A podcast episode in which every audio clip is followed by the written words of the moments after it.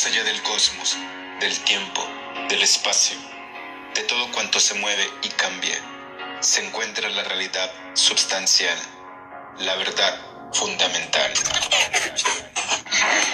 Prepárate para un viaje cósmico que te llevará a una galaxia donde todo, todo es posible. El poder infinito de tu mente. Transmitiendo desde Toronto, Canadá, para el universo y el mundo entero. Alberto Ares.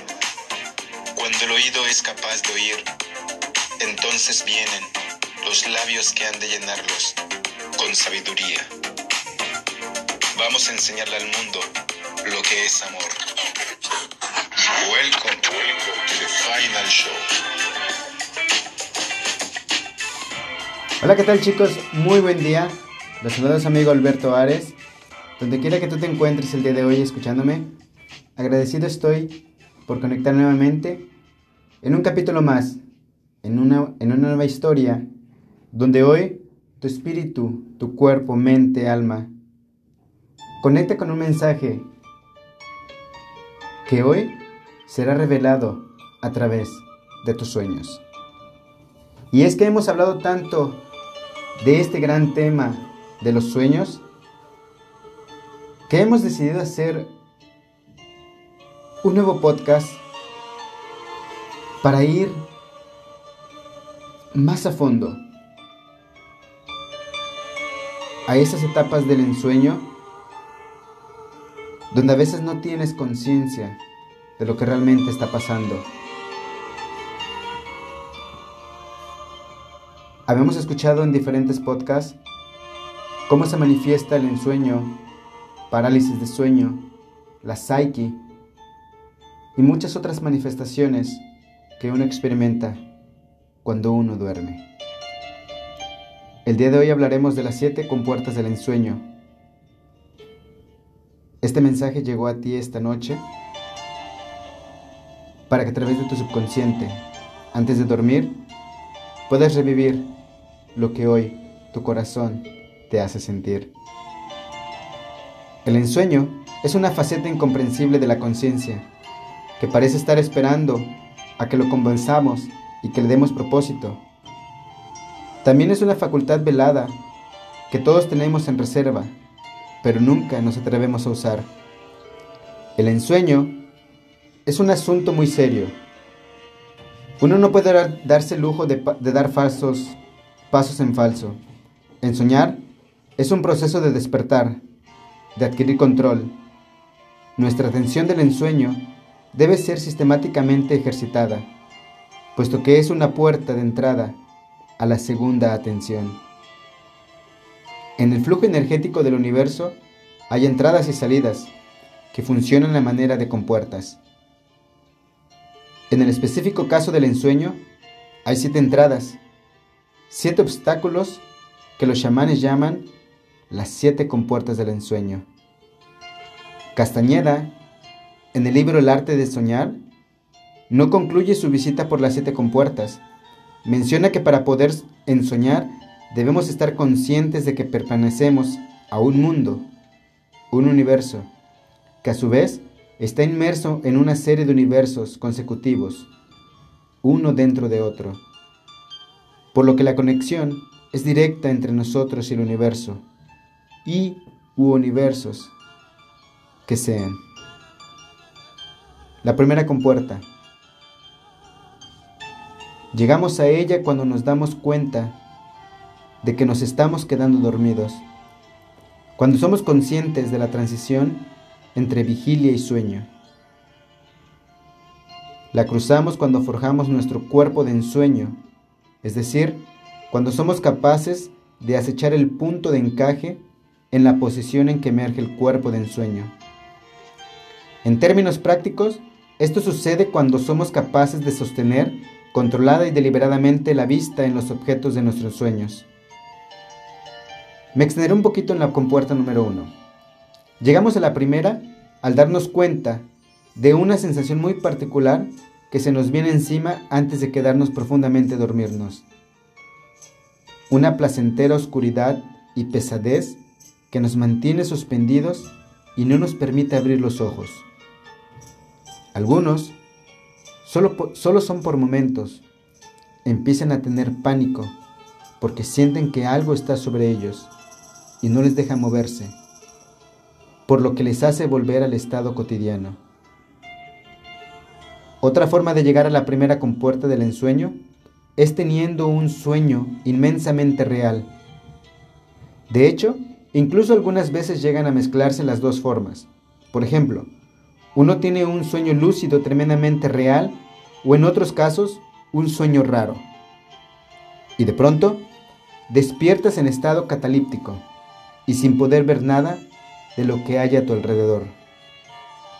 Entonces, de forma resumida, en algún punto estás consciente de estar soñando, pero luego se transforma en un sueño ordinario. Los sueños cambian por una sencilla razón, porque el punto de encaje se está moviendo durante todo el sueño. Y he aquí, va algo muy importante. Que estemos dormidos no significa que no estemos percibiendo.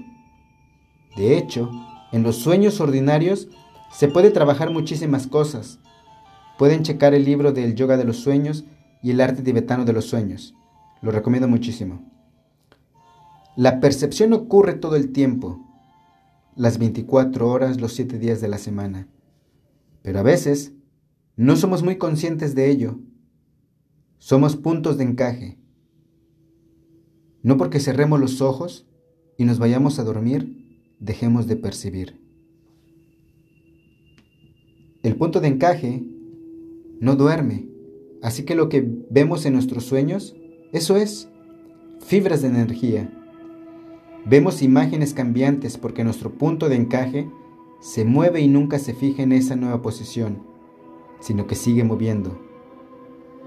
Por eso los sueños de, nuestro gran sueño no duran mucho tiempo. Entremos a una segunda parte. Vamos a ver cómo se entra la segunda compuerta. Llegamos a ella cuando somos capaces de cambiar de sueños deliberadamente. Se fija más la atención hacia objetos y se puede tener mirada periférica. La cruzamos cuando somos capaces de aislar y seguir proyecciones de energía foránea, es decir, exploradores. Una señal de que hemos cruzado esta compuerta es que accedemos a la voz del emisario de ensueños. Algunos ensoñadores la comienzan a escuchar desde que la cruzan la primera compuerta. Tercera compuerta. Llegamos a ella cuando encontramos viendo nuestro cuerpo físico dormido desde la posición del cuerpo de ensueño. Es decir, nos vemos dormidos en la cama. La cruzamos cuando somos capaces de movernos a voluntad, en este momento quedamos hasta cierto punto libres de la influencia perniciosa de los inorgánicos del mundo oscuro, inorgánicos que casi matan a Sisi. Cuarta compuerta. Llegamos a ella cuando completamos el cuerpo de ensueño, es decir, cuando comenzamos a fusionar la realidad del ensueño con la realidad de la vigilia. Un indicador de un cuerpo de ensueño completo es la capacidad de ver energía cada vez que miramos fijamente cualquier objeto o cosa, ya sea del ensueño o de la vigilia. Podemos movernos y corroborar que nuestros movimientos tienen lugar en tiempo real. La cruzamos cuando logramos equilibrar de una manera armoniosa y completa la fusión de los lados izquierdo y derecho. En este punto estamos capacitados para acechar a los acechadores, es decir, de extraer deliberadamente la energía que necesitamos del mundo oscuro sin caer en las trampas de los inorgánicos que la habitan. Quinta compuerta. Llegamos a ella cuando somos capaces de estar en dos lados al mismo tiempo, es decir, cuando nuestro cuerpo de ensueño adquiere tal cohesión que puede ser percibido incluso por cualquier otra persona. Podemos citarnos con otros ensoñadores se puede ensoñar juntos y cohesionar energía hasta cierto punto. La cruzamos cuando estamos conscientes de los actos de nuestro cuerpo de ensueño, cuando somos capaces de utilizarlo deliberadamente como un vehículo práctico. La sexta compuerta del ensueño. Llegamos a ella cuando somos capaces de transportar el cuerpo físico junto con el cuerpo de ensueño, cuando somos capaces de jalar el cuerpo físico con el cuerpo energético. Se puede viajar por el espacio, regalo de la fijeza del punto de encaje. La cruzamos cuando adquirimos dominio sobre esta capacidad. ¿Y la séptima compuerta del ensueño? Llegamos a ella cuando somos capaces de fijar la totalidad de nuestra conciencia en la fuerza que mantiene cohesionados los campos energéticos, estrellas, rocas, organismos, etc.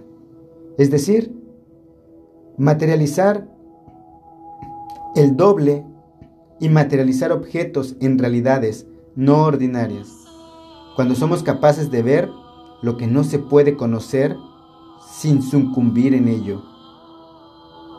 Aquí se trasciende el ámbito de lo estrictamente humano. Se puede trascender en el tiempo. La cruzamos cuando ardemos con el fuego interno cuando ambos cuerpos se transforman en energía pura sin perder la conciencia de ser. Así es que esta noche te invito a que puedas abrir las siete compuertas del ensueño y que seas capaz de poder abrir la octava puerta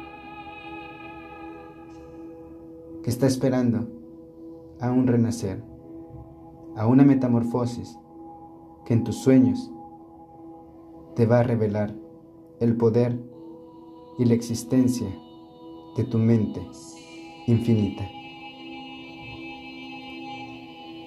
Vamos a enseñar al mundo lo que es amor. Que tengas un gran día, a menos de que tengas otros planes. Son mis mejores deseos siempre de paz profunda.